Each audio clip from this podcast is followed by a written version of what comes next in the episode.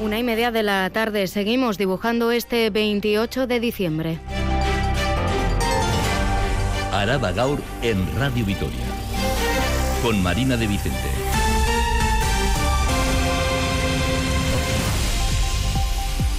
Arracha León hoy. ¿Qué tal están? Es tiempo de balances y así lo ha hecho en el día de hoy el diputado general de Álava, Ramiro González. En lo económico señala que el territorio se está acercando al pleno empleo y que se está frenando la inflación. En lo social, refrenda la apuesta por las políticas sociales y hoy se anuncia una OPE en el Instituto Foral de Bienestar Social con 31 plazas. Y en lo político, ha destacado que la polarización y la crispación que han sido protagonistas en el Estado no han llegado a Araba. Sobre proyectos concretos, hoy se abre además un debate sobre el estadio del Deportivo Alavés. Creo que efectivamente en algún momento habrá que trabajar un proyecto cuyo impulso será responsabilidad del club que dote a nuestra ciudad, a nuestro territorio, de un estadio deportivo como el que merece un club que se va consolidando en la primera división. Se abren debates y también análisis en el día de hoy después de que el Gobierno de España haya decidido mantener las bonificaciones al transporte para los viajeros habituales en los términos actuales. El Ayuntamiento de Gasteiz ya había reservado una partida presupuestaria para mantener sus subvenciones y por su parte la Diputación estudia cómo compaginar los descuentos progresivos que entrarán en vigor con el nuevo año y estas subvenciones. Estas bonificaciones al transporte están incluidas, como saben, en el escudo social del Gobierno de España, del que hoy hablamos en Plazara, en nuestra columna abierta a la opinión y a la reflexión. Un espacio habitual del informativo de la tarde que en esta última semana del año hemos movido al mediodía. Hoy es el turno de Julen Boyain, economista y doctor en estudios sobre desarrollo, profesor e investigador en la Facultad de Empresariales de Mondragón Universitatea. En el ámbito laboral, la dirección de Michelin ha llamado a los sindicatos a una reunión para el día de mañana y lo hace tras anunciarse que habrá nuevos paros en la actividad por la falta de caucho natural, como consecuencia de la falta de seguridad para el transporte marítimo en el Mar Rojo. Todo en este día en el que también estamos pendientes de tu visa. Los trabajadores tienen de plazo hasta las seis y media de la tarde para votar si se retoman las movilizaciones y cómo, después de que los sindicatos hayan considerado que la última propuesta enviada por el ayuntamiento no es que sea insuficiente, sino que es inexistente. Este 28 de diciembre se dibuja además con un nombre propio. Aunque en un primer momento te genera cierto vértigo, estoy viviendo momentos muy especiales que el Celedón Chiqui del 2004 no se podían imaginar. Es el nuevo Celedón Iñaki Querejazu en su primera comparecencia pública desde que fuera elegido para tomar el testigo de Gorka Ortiz de Urbina. En deportes, eh, Rafa Munguía, Racha León. León. Vasconia disputa esta noche en Milán un partido que en caso de victoria puede auparlo al top 8. Una buena oportunidad para los de Dusko Ivanovic, 8 y media, Mediolanum eh, Forum, la cancha de Milán, el equipo italiano con muchas bajas, la oportunidad de sumar el décimo triunfo para el conjunto Gasteiztarra. En materia Azul, muchos frentes abiertos. Acaba de ser presentado Carlos Vicente, el primer refuerzo invernal del equipo hablado. Sergio Fernández ha dicho que no se van a volver eh, locos con la llegada de un central y a partir de las 6 la Junta General de Accionistas del eh, Deportivo Alavés como cierre, un emplazamiento el que hacen los hermanos Pou aquí en Radio Vitoria, van a escalar la Torre Roja de Salburúa el 31 de diciembre, una oportunidad para ver a la pareja Gasteiztarra aquí en eh, la ciudad hacer lo que bien saben hacer, escalar en montañas, en este caso un edificio. Tráfico, se circula con normalidad en las carreteras alavesas, según informa el Departamento de Seguridad del Gobierno Vasco. Una y 34 minutos tenemos 10 eh, grados en la capital de Euskadi por delante una jornada con nubosidad pero con tiempo seco en la que el viento del suroeste irá perdiendo fuerza. Las máximas rondarán los 12 grados. Con Yanire Aspuru en la realización y el control técnico, comenzamos. Araba Araba se está acercando al pleno empleo y se está frenando la inflación. Es el camino que hay que afianzar el próximo año 2024 para el que se refrenda la apuesta por las políticas sociales. Es parte del balance que hoy ha realizado el diputado general de Álava tras el último Consejo de Gobierno del año. Silvia Núñez, Arrachaldeón. Arrachaldeón, acercarse al pleno empleo ha sido uno de los grandes logros de 2023 y mejorar aún más las cifras de empleo el gran reto para el año que viene. Así lo ha transmitido esta mañana el diputado general Ramiro González en su última comparecencia pública del año. Desde el punto de vista económico, el año que finaliza ha sido francamente positivo en Álava. El efecto más importante ha sido la creación de empleo. Ha sido un muy buen año en términos de creación de empleo. Y estamos ya muy cerca del pleno empleo en Álava. Se han asentado también las bases para la transformación industrial de Araba y su descarbonización y se van a dar pasos importantes a favor de las energías renovables en el próximo año. En cuanto a políticas sociales, habrá más plazas para los cuidados y anuncia una nueva OPE de 31 plazas para el Instituto de Bienestar Social. Se trata de 31 plazas de personal funcionario que están distribuidas en 12 categorías. Esta oferta de empleo público aprovecha al máximo la tasa de reposición que está legalmente establecida. En lo político se ha congratulado Ramiro González de que el clima de polarización y crispación del Estado no haya llegado a Álava.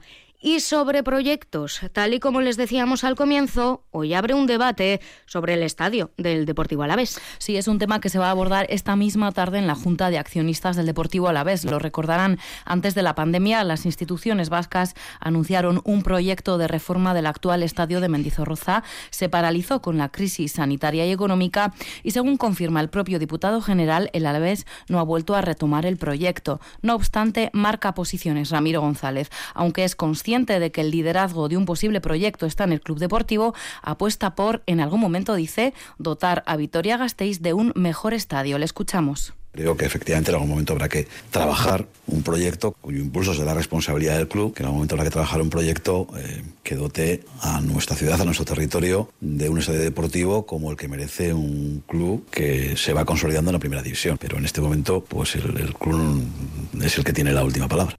No concreta, eso sí, si su apuesta sigue siendo la reforma del estadio actual o la construcción de uno nuevo. Hoy además se han concedido las ayudas por valor de 1.600.000 euros para agricultores para paliar las consecuencias de la climatología adversa. Sí, en total 440 agricultores y agricultoras recibirán las ayudas extraordinarias habilitadas por la Diputación Alavesa para hacer frente a la sequía, las altas temperaturas, la granizada y otros episodios climáticos adversos.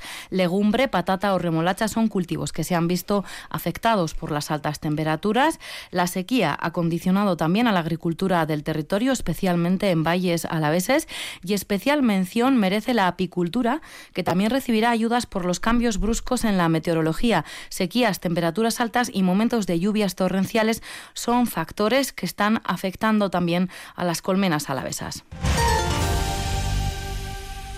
En la capital alavesa hay varias investigaciones en curso para esclarecer dos sucesos que han tenido lugar en las últimas horas. Empezamos por el incendio registrado en la madrugada de ayer en la calle Santo Domingo. Se sigue investigando lo ocurrido porque fuentes policiales precisan que en estos momentos no se puede ratificar que el fuego hubiera sido provocado. Se trata, como les contábamos ayer, de un edificio ocupado que hoy ha vuelto a ser ocupado y desalojado y que será tabicado en las próximas horas. Isabel Irigoyen, Arracha León. A Rachaldeón, la investigación sobre lo ocurrido en la madrugada de ayer continúa abierta, a la espera de que los técnicos confirmen si, como todo apunta, el incendio del número 18 de la calle Santo Domingo fue provocado o no lo fue. De momento, dicen fuentes policiales, toca esperar hasta que los investigadores elaboren el informe final que concluya si la hipótesis que se maneja es la correcta o no. En cualquier caso, a lo largo del día de hoy se procederá a tabicar el edificio tanto por delante como por detrás para evitar que se repita lo sucedido hace unas horas, y es que esta mañana cuatro personas lo han ocupado de nuevo después de romper el cierre. La policía local los ha vuelto a desalojar y para evitar futuras ocupaciones del inmueble declarado en ruina ya antes del incendio, la decisión ha sido tapiarlo al completo. En el barrio de Zabalgana también hay una investigación policial abierta tras registrarse ayer por la noche el incendio de un vehículo que, según los primeros datos, podría haber sido provocado. Nerea García, Arracha León. A la Necarriba y el, juego, el fuego vuelve a ser protagonista en la capital alavesa, en este caso en el barrio de Zabalgana. Esta noche ha tenido lugar un incendio en un vehículo aparcado en la calle Océano Pacífico. Los bomberos acudieron al lugar de los hechos sobre las 9 de la noche para sofocar el fuego y agentes de policía local intervinieron para retirar otros vehículos aparcados en las proximidades. Vecinos del barrio de la periferia relataron a los agentes que habían visto a un ciclista acercándose al turismo poco antes del incendio y que presuntamente había arrojado algo al mismo antes de alejarse. Policía local está investigando lo ocurrido e intentará localizar al titular del vehículo que en estos momentos se encuentra fuera de Vitoria-Gasteiz. Se da la circunstancia de que el día 24 de diciembre se quemaron varios contenedores en este mismo barrio, en Zabalgana, aunque fuentes municipales precisan que en principio no se observa relación entre ambos sucesos. Abrimos capítulo laboral y lo hacemos en Michelin porque se anuncian nuevos paros en la actividad. Michelin Vitoria parará dos días, varios turnos, entre mañana y el 14 de enero. La causa es la falta de materia prima, caucho natural, que es fundamental para la fabricación de neumáticos. El problema radica en la falta de seguridad para el transporte marítimo en el Mar Rojo por los ataques de los rebeldes hutíes a los buques que lo atraviesan debido a la guerra entre Israel y Palestina. Por el momento no se han especificado qué días será cada planta quien determine los días concretos de las paradas de producción. Para mañana está prevista una reunión con los sindicatos para informar de esta medida. Una y Arregui Lab. Semana pasada tuvimos otra para desactivar en, a principios de enero en algún taller, pero sí que pues un poco de sopetón sí que nos pilla, sobre todo eso porque sois la prensa la que nos estáis diciendo que es por el caucho, es que es que no sabemos nada, o sea, estamos un poco sorprendidos por eso paros que se suman al ya previsto para el día 30 de diciembre por ajustes en la, en la producción y a las medidas acordadas hace unas semanas en las que se decidieron que debido a la caída de demanda se adoptarían medidas no traumáticas como bajas incentivas y contratos relevos y así afrontar el excedente de 150 trabajadores en la planta Gasteiztarra. Y en Tubisa Nerea los trabajadores tienen de plazo hasta las seis y media de la tarde para votar si se retoman las movilizaciones y cómo. Durante la jornada de hoy, el Comité de Trabajadores de Tuvisa se reúne en asamblea para votar y acordar ese nuevo calendario de movilizaciones, paros y huelgas. Esta decisión llega tras recibir la última propuesta del Consejo de Administración de Tuvisa, en la que desde el comité denuncian que se trata de una propuesta vacía de contenido. La asamblea ha comenzado esta mañana y se alargará hasta media tarde. Será entonces cuando conozcamos qué días, cuántas horas y cuándo no podremos contar con el servicio de transporte. Recordamos que durante el mes de diciembre se realizaron cuatro días de paros en los servicios desde las 5 de la mañana hasta las 9 y dos días de huelga con paros de 24 horas. Y seguimos hablando de movilidad, aunque en otros términos. Las dos principales instituciones alavesas, la Diputación y el Ayuntamiento de Gasteiz, trabajan para prorrogar las subvenciones en el transporte público después de que el Gobierno de España decidiera ayer mantener las bonificaciones al transporte para los viajeros habituales en los términos actuales. Este jueves el Boletín Oficial del Estado ha publicado la prórroga de la gratuidad de las cercanías y la rebaja del 50% en el transporte que estarán en vigor desde el 1 de enero. Hablamos de un descuento del 30% que aplica el Gobierno central y que las comunidades autónomas han de completar hasta el 50%. Esta medida se prorroga un año más como el presidente de Gobierno había anunciado, sin embargo, se queda fuera la propuesta de la gratuidad para todos los menores, jóvenes y personas desempleadas empleadas. En el caso de la Diputación Alavesa, hace semanas se anunció el sistema de descuento progresivo de hasta el 56% en Alavabús y transporte comarcal, un esquema al que se le añadirá este 30% del Gobierno central. Por el momento se está analizando, junto a los técnicos forales, cómo implantarlo en este esquema. John Nogales, diputado de Movilidad. Estamos trabajando en, analizar este decreto, también en la orden ministerial que se publicará en las próximas fechas, pero con la idea y con nuestro compromiso de incorporar, complementar estas medidas a las, a las que ya hemos adoptado. Mientras en el consistorio aseguran que este decreto da la garantía de que se mantengan los descuentos como durante este 2023. Hasta ahora existía una reserva presupuestaria dentro de Tuvisa para garantizar el 10% de aportación municipal y tras el acuerdo de las instituciones vascas en octubre del otro 10% llega este 30% que mantiene los descuentos hasta como hasta ahora.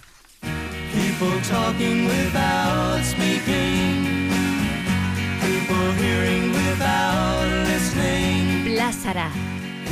Julen Boyain. Última columna del año y creo que esta vez toca hacer mención a lo relativo al escudo social que presentó ayer el presidente Pedro Sánchez. Porque en medio de la incertidumbre económica y las exigencias de mantener el equilibrio entre la protección social y las reglas fiscales europeas, el gobierno aprobaba ayer ajustes significativos en su escudo social unos ajustes, resultado de intensas negociaciones, ¿no? que buscan básicamente salvaguardar a los sectores más vulnerables mientras se enfrenta a desafíos económicos eh, como la crisis energética derivada del conflicto en Ucrania o lo que pueda surgir derivada del conflicto de Israel y Palestina.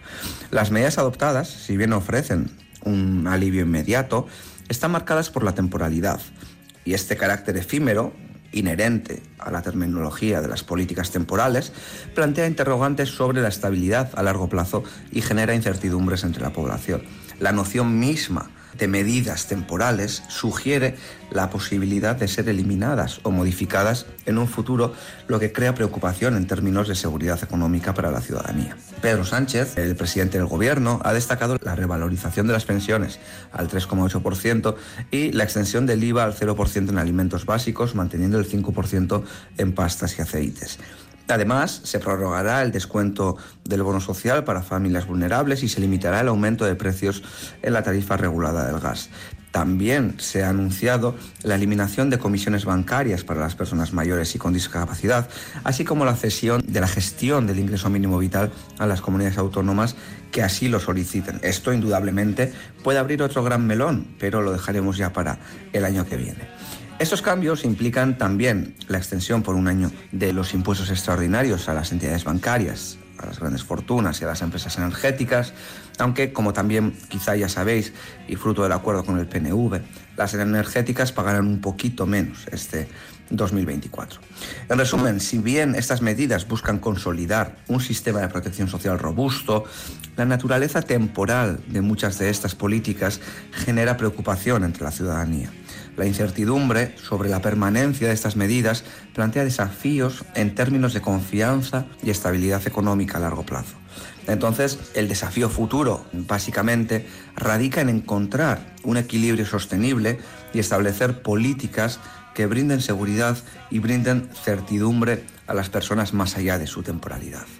Ondo izan eta gabon zoriontsuak. El día también tiene un protagonista, Iñaki Querejazu, quien cogerá el testigo de Gorka Ortiz de Urbina como Celedón, ha comparecido hoy por primera vez ante los medios. Soy tía Ortiz de Lazcano, Arracha León. Arracha León. En 2004 fue Celedón Chiqui y lo que en ese momento se le hacía imposible de imaginar ha sucedido. Después de 20 años, el gasista Rañaki Querejazu, el día 4 de agosto, cruzará la Virgen Blanca entre la multitud hasta llegar a la balcona de San Miguel para dirigirse a los alaveses y alavesas como Celedón. Nervioso y con cierto vértigo afronta esta responsabilidad de encarnar a Celedón. Le escuchamos. Desde que cumplí 18 años he estado cruzando la plaza Punta Gorca. Para mí siempre ha sido un orgullo y el llegar hasta aquí y darte la vuelta y ver toda la plaza abarrotada, gritando, saltando, es algo muy especial. Este año que va a ser desde aquí arriba, pues eso por 20 agradece el apoyo de los anteriores teledones Iñaki Landa y Gorka Ortiz Urbina por el apoyo y los consejos dados. Sin duda, el listón está muy alto, ya que los dos referentes que he podido conocer así lo han marcado. No me canso de agradecer a Iñaki, sobre todo a Gorka, toda la confianza y los consejos para exprimir esta experiencia al máximo. El joven de 28 años ha subrayado la importancia de que todas las personas puedan disfrutar de las fiestas del mismo modo. Como representante de nuestra ciudad, haré porque nuestras fiestas sean un espacio de unión y de disfrute para todas. Iñaki Querejazu, amante del deporte, de la cultura de Gasteiz y Álava, toma el paraguas de testigo para los próximos cinco años. También nos detenemos en la clausura de la discoteca Malibu, que tenía programado un cotillón para Nochevieja. Es casi imposible que abra para entonces porque hace falta un plan de autoprotección que debe realizar un arquitecto, Isabel. Salvo sorpresa de última hora, la discoteca Malibú de Dato 42 no podrá celebrar su cotillón de Nochevieja el próximo 31 de diciembre. Hay irregularidades como la realización de obras sin licencia, se suma otra más importante, sin la cual la sala no podrá abrir sus puertas ni ahora ni en el futuro. Se trata del denominado plan de autoprotección, que tiene que elaborar un arquitecto, permite valorar el riesgo de incendio del local y es algo que necesitan consultar los bomberos en caso de siniestro. Bien, pues esta discoteca lleva funcionando 10 años sin este documento. Juan Manuel Morales, gerente de la sala desde febrero de este año, reconoce que le ha pillado por sorpresa, que no entiende cómo ha podido estar tanto tiempo abierta sin este plan necesario para funcionar y que lo que quiere es solucionarlo cuanto antes. Yo he hecho la comprobación en el gobierno vasco para ver si existe un, plan de autoprotección para la sala, porque vale que no tuviera yo el mío actualizado, que lo desconocía, me lo acaban de requerir, no me, no me han dado tiempo para, para actualizarlo. o para, para ponerlo al día y, esta sala eh, no dispone de un plan de autoprotección anterior. Quienes hayan adquirido una entrada para el cotillón de este local con aforo para 700 personas tendrán que estar atentos a las redes sociales de Malibú. Si mañana al, mediodía no, no tengo ninguna respuesta positiva, pues eh, haré el comunicado y, y en la tarde desde la puerta, porque dentro no podemos estar, pues eh, haré la devolución de las, del dinero de las personas que han comprado su entrada. Esta clausura se ha llevado a cabo dentro de las inspecciones que la policía local realiza en los locales de la ciudad donde está prevista la celebración de cotillones. En el ámbito municipal hoy hablamos de bonificaciones y de sanciones para quienes hagan buen y mal uso de los contenedores. Al no poder regularlo vía ordenanzas municipales, el Ayuntamiento de Gasteiz busca otras fórmulas para su implantación. Así lo ha avanzado hoy aquí en Radio Vitoria Pascual Borja, delegado de Gestión Ambiental, quien también ha dicho que Gardelegui no se ampliará para acoger residuos peligrosos. Una yugarte no a la ampliación de Gardelegui y no a un segundo vertedero para acoger residuos peligrosos. Son las líneas rojas del equipo de gobierno municipal. El concejal delegado de Servicio de Gestión Ambiental, Pascual Borja, plantea que hay que realizar un inventario de las instalaciones con amianto para conocer la dimensión, una iniciativa en la que el Ayuntamiento de Gasteiz ya ha dado el primer paso. Hemos hecho la licitación para la elaboración de ese censo de, amianto para ver cuál es la dimensión. Creo que ahora mismo hablar de cuál va a ser el futuro de ese amianto sin tener clara cuál es la dimensión es aventurarse también muchísimo. Hay que ver la dimensión y luego ver qué capacidad. El Ayuntamiento de Gasteiz no contempla un segundo vertedero. Pascual Borja, ante la imposibilidad de establecer una ordenanza municipal que sancione el incivismo con los residuos domésticos, ha manifestado que se pondrán en marcha campañas para multar estas prácticas nos viene a costar al conjunto de los ciudadanos en torno a un millón de euros. Es decir, que el acto incívico de cada uno nos cuesta dinero a todos. ¿no? Vamos a, realizar las campañas pertinentes junto con Seguridad Ciudadana y también con los inspectores propios de los servicios técnicos municipales para efectivamente sancionar ¿no? a los comportamientos incívicos. Pero también desde gestión ambiental buscan la forma de incentivar a los que tengan buenas prácticas vía bonificaciones o beneficios fiscales. Y en lo que a infraestructuras municipales se refiere, el ayuntamiento licitará mañana las obras para la reforma integral del campo de fútbol de San Martín. Este campo se encuentra en unas condiciones casi impracticables, por lo que se va a hacer una reparación integral del mismo. César Fernández de Landa, concejal de mantenimiento. Las zonas de los porteros, zonas muy concretas, tienen un desgaste excesivo y que ha habido que hacer petachos, lo cual pues, no facilita precisamente la práctica del deporte. Por otro lado, se separan las bandas, bueno, los riegos y otros elementos. El tapiz de hierba artificial, artificial de 7 mil metros cuadrados se intercambiará. Como novedad, no se usará caucho para rellenar la parte inferior del nuevo césped al considerarse microplástico. Se cambiarán porterías, se actualizará el sistema de riego que actualmente tiene fugas y se renovará la zona de calentamiento. Por último, la valla se aumentará a 12 metros para evitar que los balones salgan a la calle.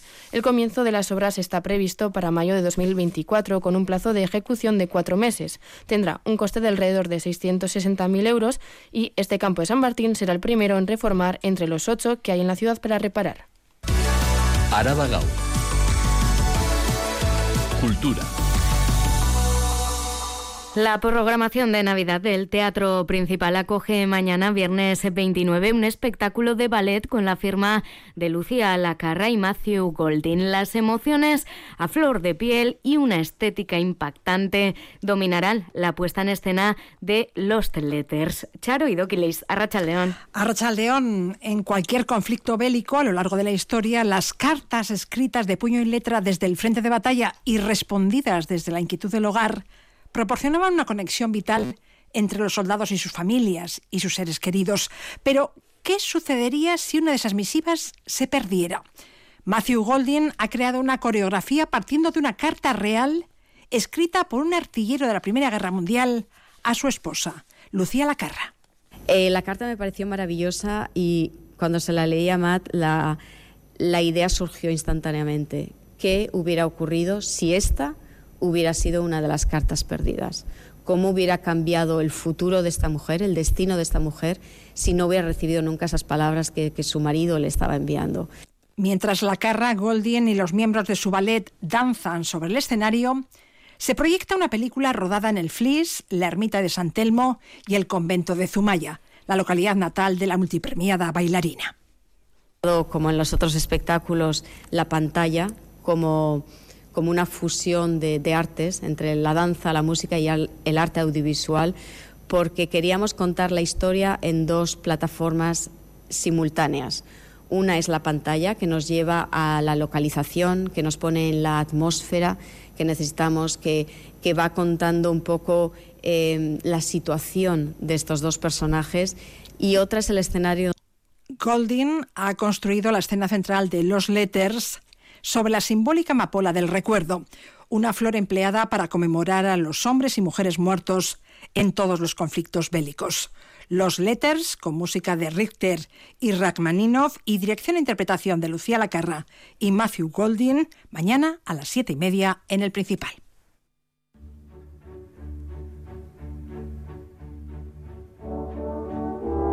Y continuamos con más danza porque hoy a las 7 de la tarde el Teatro Félix Petite del Centro Cívico Ibayondo acoge la primera edición de la Gala Danza Kilómetro Cero cuyo objetivo es poner en valor el talento local y acercar la danza a todos los públicos. La compañía de teatro Proyecto La Rúa, impulsora de esta gala, va a reunir sobre el escenario a cuatro jóvenes referentes de la danza formados en Gasteiz y que están desarrollando sus carreras en diferentes países países de Europa. No quedan entradas. No, no quedan entradas. Y sí, son de aquí, aquí se formaron y hoy están triunfando fuera. Son Celia Dávila, bailarina de la Compañía Nacional de Danza, Urco Fernández, bailarín de grandes musicales como Chicago, Yara Turrios, bailarina del ballet de Stuttgart, y Jorge Moro, bailarín que tras su paso por Frankfurt y Hesse está trabajando para los coreógrafos más importantes del mundo. Los cuatro se unirán sobre el mismo escenario, el del Teatro Félix Petite, esta tarde para ofrecer un espectáculo de danza con propuestas que van del ballet clásico a la danza contemporánea. Moro ha creado una pieza exprofeso para la ocasión. Aritz López, de Proyecto La Rúa, es uno de los directores de la gala. Jorge ha creado un, solo junto con Isadora Parkovic y que van a estrenar en, la o sea, hoy. La gala, que tendrá una duración de 60 minutos, incluirá también la actuación de los alumnos y alumnas de quinto y sexto del Conservatorio de Danza José Uruñuela. Es la primera gala danza kilómetro cero, pero sus organizadores, la compañía Proyecto La Rúa, esperan que no sea la última para poder seguir dando visibilidad a las nuevas generaciones de bailarines y bailarinas formadas en nuestra ciudad. Y a quien le guste la danza, el teatro y el clown va a disfrutar con las propuestas de 150 gramos festival que se inauguraba ayer en Montermoso. Sí, son obras de corta duración, no superan los 25 minutos y cada compañía realiza tres o cuatro pases seguidos para un público reducido. Raúl Camino de la compañía El Mono Habitado, que organiza junto a Pet Limbo el festival 150 gramos, nos adelanta el cartel de hoy. Tenemos una compañía de Barcelona con un espectáculo muy especial también porque trata el tema del duelo y es muy emotivo porque lo hacen de una manera diferente, absolutamente diferente. Luego tenemos a Goitibera con Amasi Visit que llevamos tiempo queriendo traerles, pero siempre hemos tenido algún problema de última hora y vienen este año. Luego tenemos otro que viene de Madrid, pero es un chico andaluz con La Revisión, que es un espectáculo de flamenco contemporáneo en el que se plantea los roles de género. Y Oroimen, que viene de Navarra. Akira Yoshida, uno de los bailarines de Pepintón, que es un absoluto lujo tenerlo aquí. Podemos acercarnos a Montermoso y presenciar uno, dos, tres o los cuatro espectáculos programados cada día. Las representaciones comienzan a las cinco y media de la tarde. Continúan también las jornadas eh, mostrencas y una recomendación para los más pequeños de la casa. El Polideportivo de Mendizorroza acoge un año más por Navidad la muestra de espectáculos infantiles de Gasteiz. Hoy jueves a las seis y media de la tarde se ha programado Viva mi planeta, me lo contó un pajarito de Cantajuego. Este espectáculo basado en Viva mi planeta, la serie nominada a los Grammy Latinos, reivindica el cuidado del planeta, el esfuerzo y la amistad a través de la música y el juego. En total, más de 80 minutos de música, baile y diversión. Charo idokilis, eskerrik asko. Zuri. Eta zeuei, bihar arte, zaindu.